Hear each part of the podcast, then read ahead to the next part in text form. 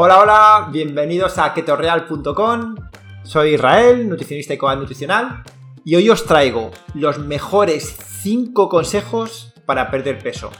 Después de 10 años haciendo seguimiento a más de 6.000 personas, tengo claro cuáles son las claves para tener un alcanzamiento motivante en el tiempo.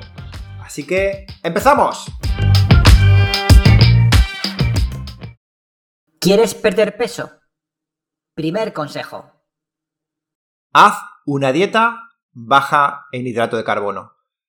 Si eres un seguidor habitual de nuestro podcast, posiblemente sabes lo suficiente sobre esto, así que seré muy breve en este punto.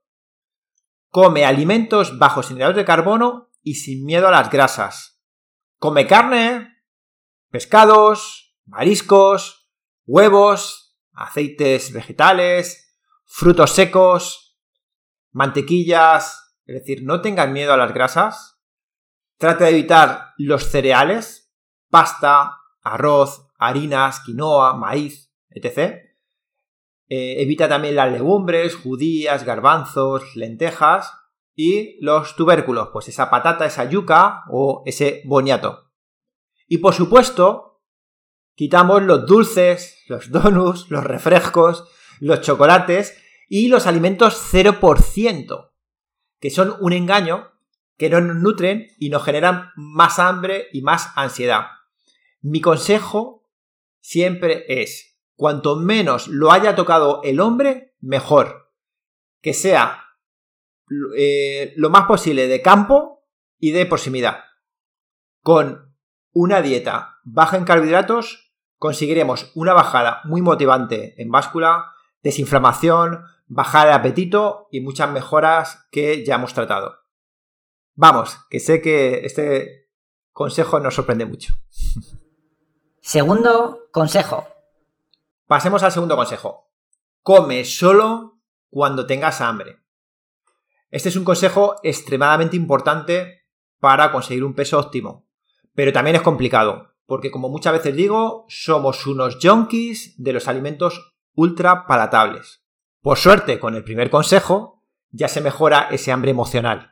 Te recomendamos que si haces tres comidas, comas hasta que te sacies. Una sensación de hambre constante destruye esa autodisciplina y justificaremos rápidamente y caeremos en esas tentaciones. Si sientes que incluso bajando el hidrato de carbono tienes antojos y son muy constantes, es hora de que subas un poquito las grasas en tus comidas.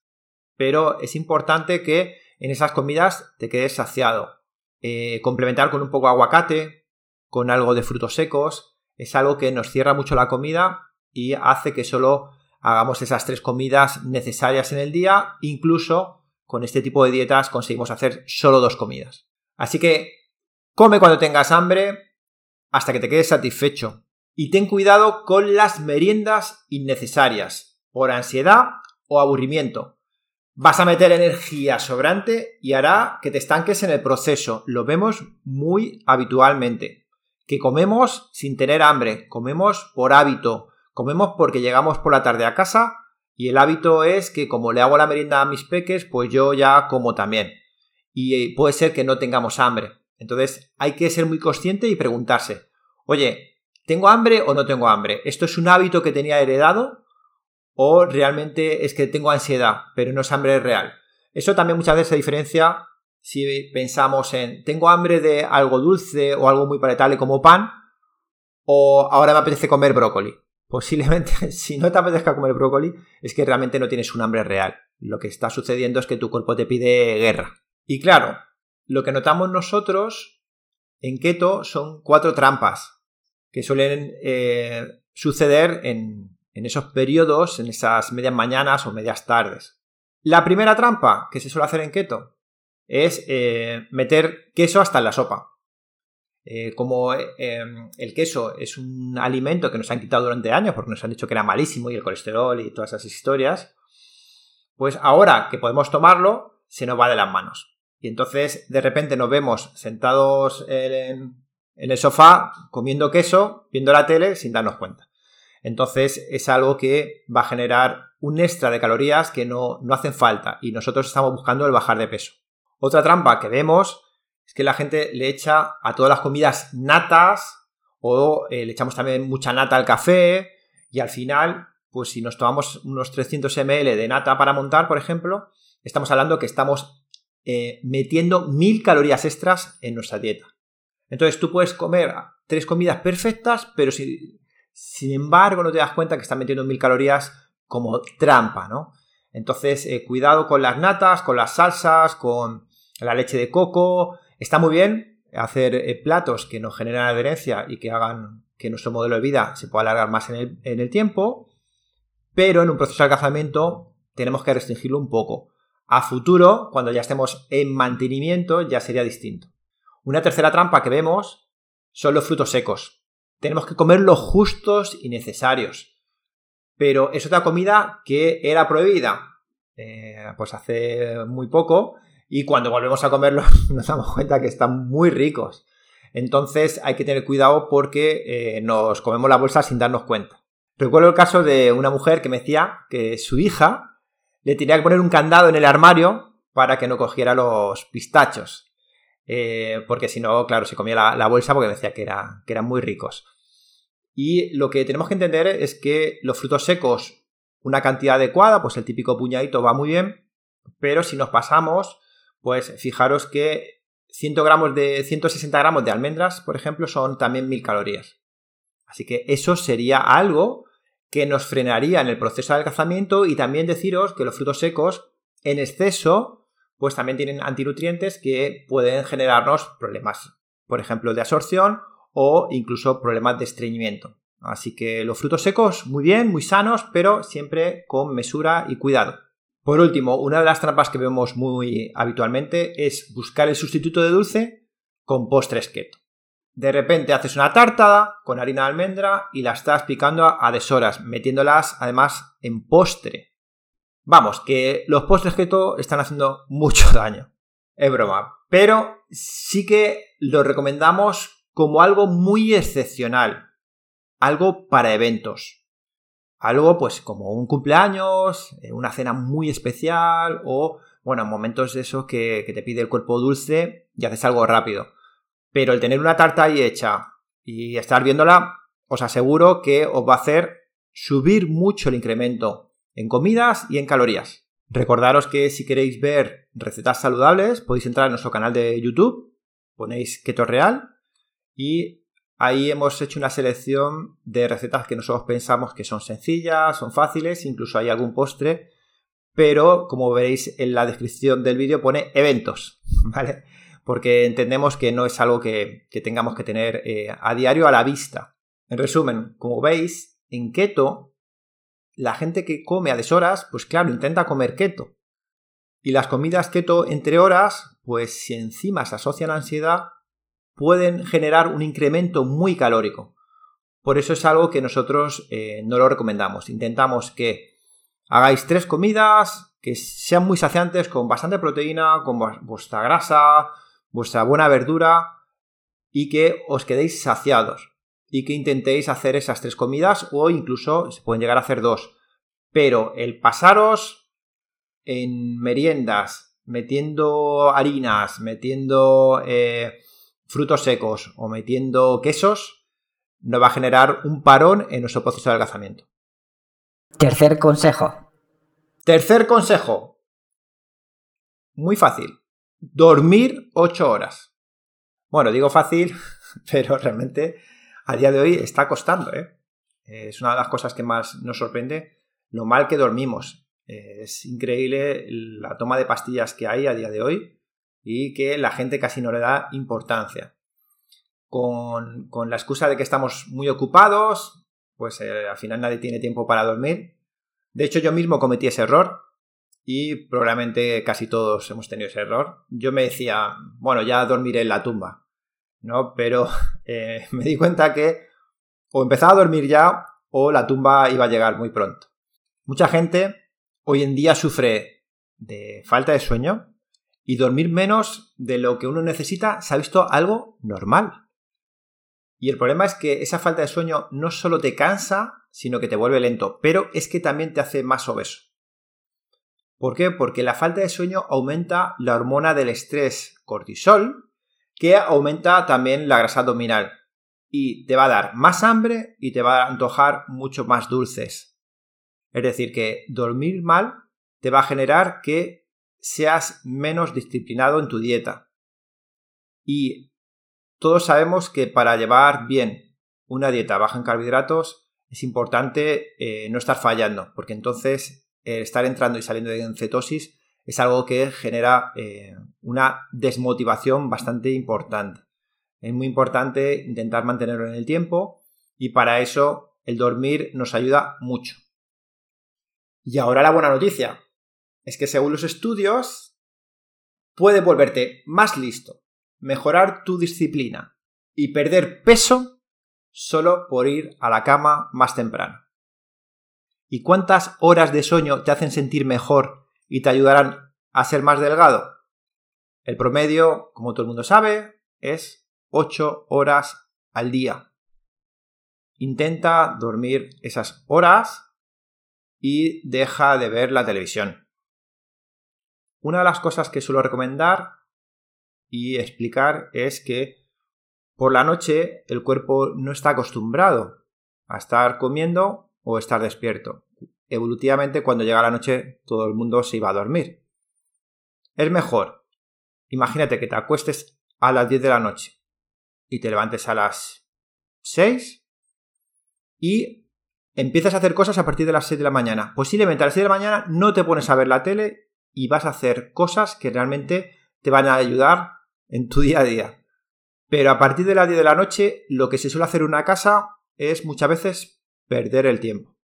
Así que yo os recomiendo mucho el invertir en sueño porque lo vais a notar mucho en ese proceso de algazamiento y también en eh, salud y sobre todo también en el tema de ánimo, porque cuando uno está muy cansado, que no ha dormido, sinceramente le cambia hasta el carácter. Cuarto consejo. Pésate regularmente.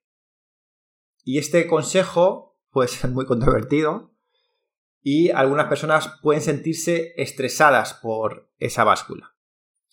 Y está claro que el estrés es muy malo, pero si te pesas correctamente y usas bien la báscula, puede ser de gran ayuda.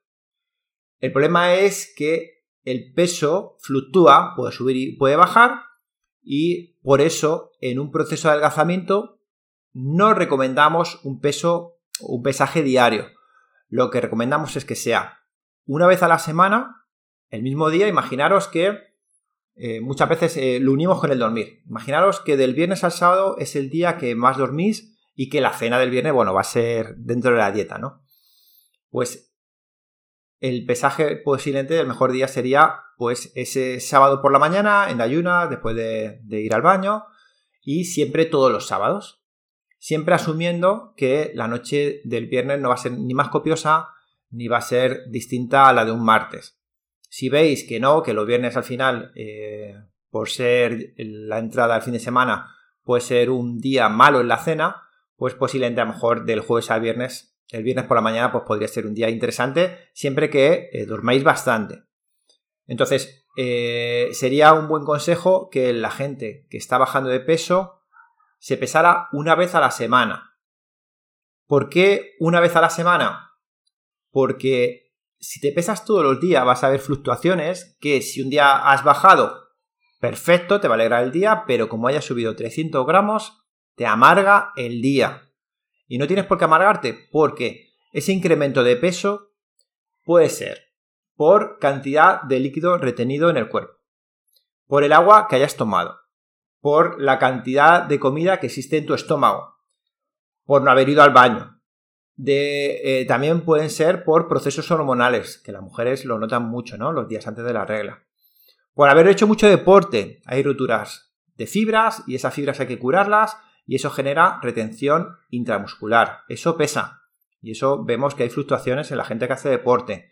Por no haber dormido bien, si tú al cuerpo no le dejas dormir, el líquido que tiene que ir evaporando por la noche no lo suelta y te lo quedas. Así que vas a pesar más.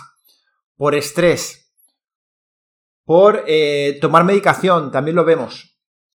Por un proceso vírico. Por problemas digestivos. La gente que tiene problemas digestivos tiene más fluctuaciones o por incluso haberte torcido un tobillo.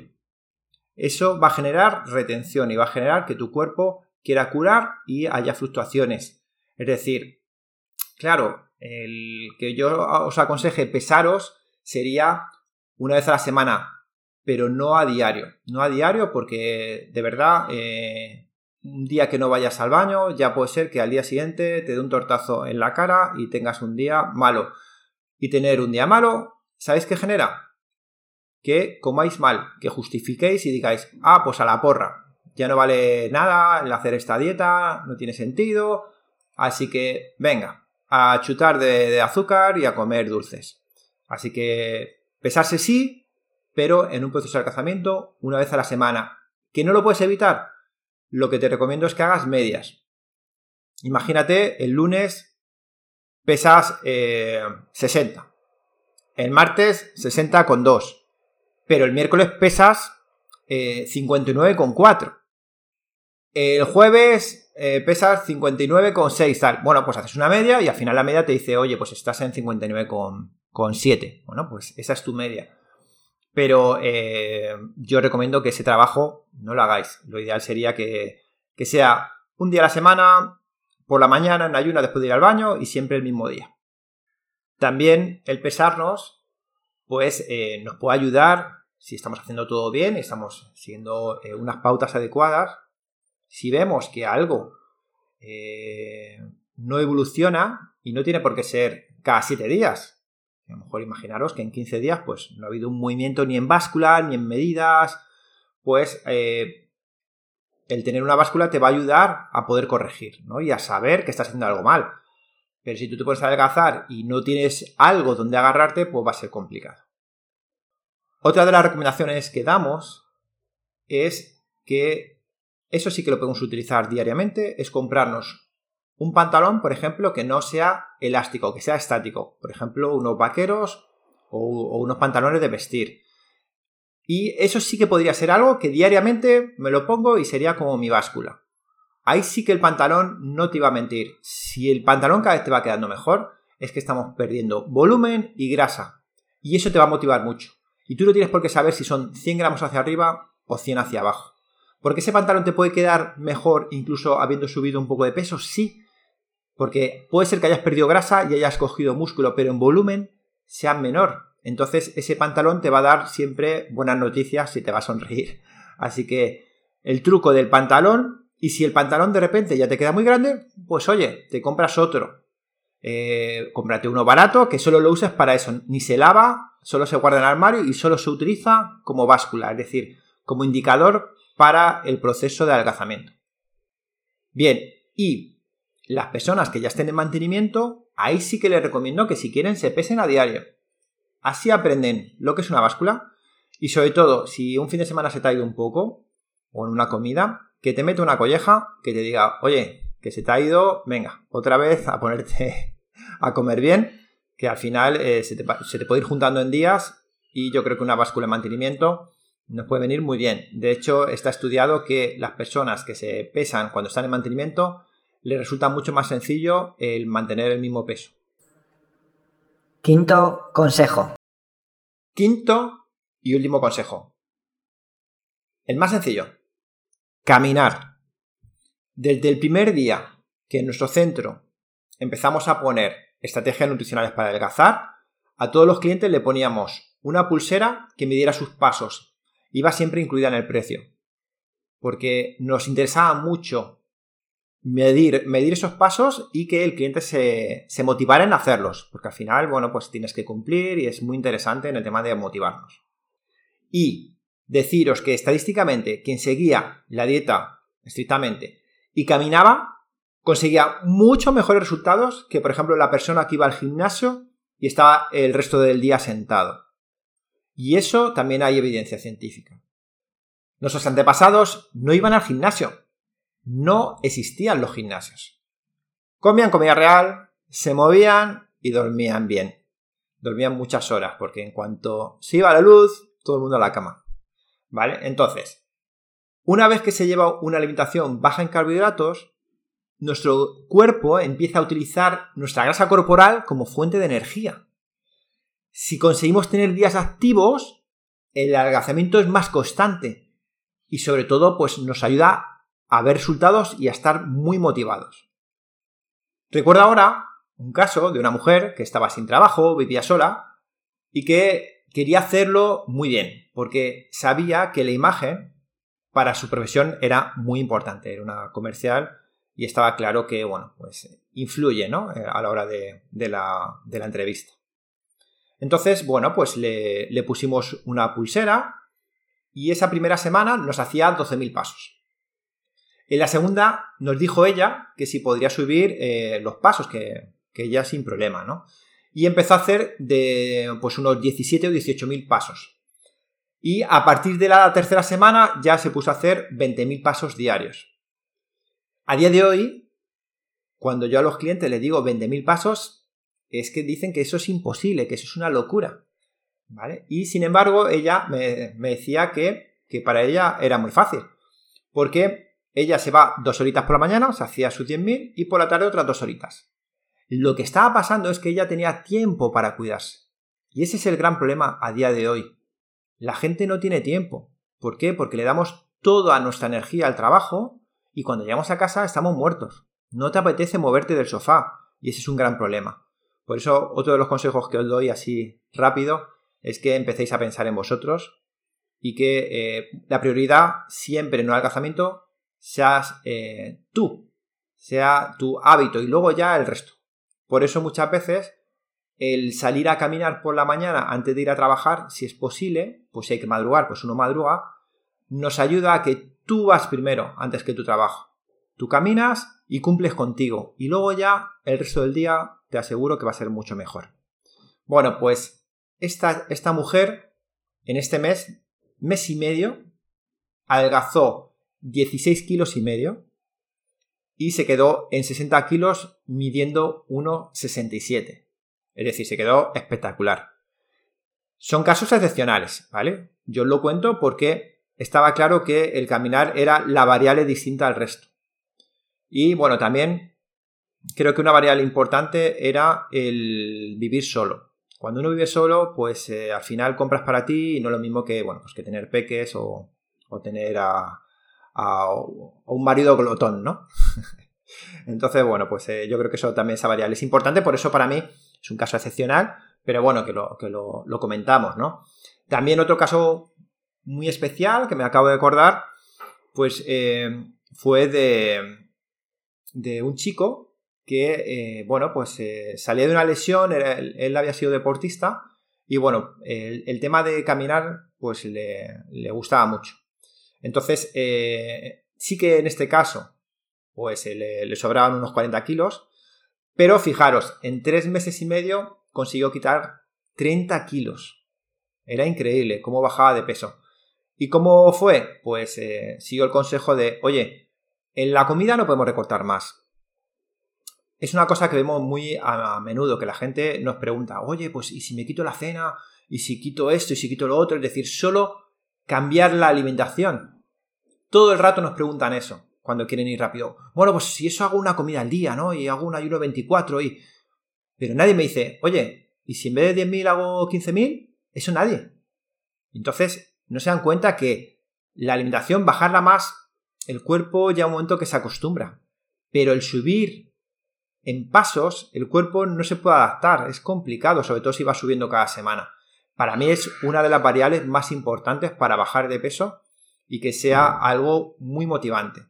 Entonces, que tú consigas en tres meses y medio quitarte 30 kilos, te aseguro que te cambia la vida. Y es muy poco tiempo, el tiempo pasa volando.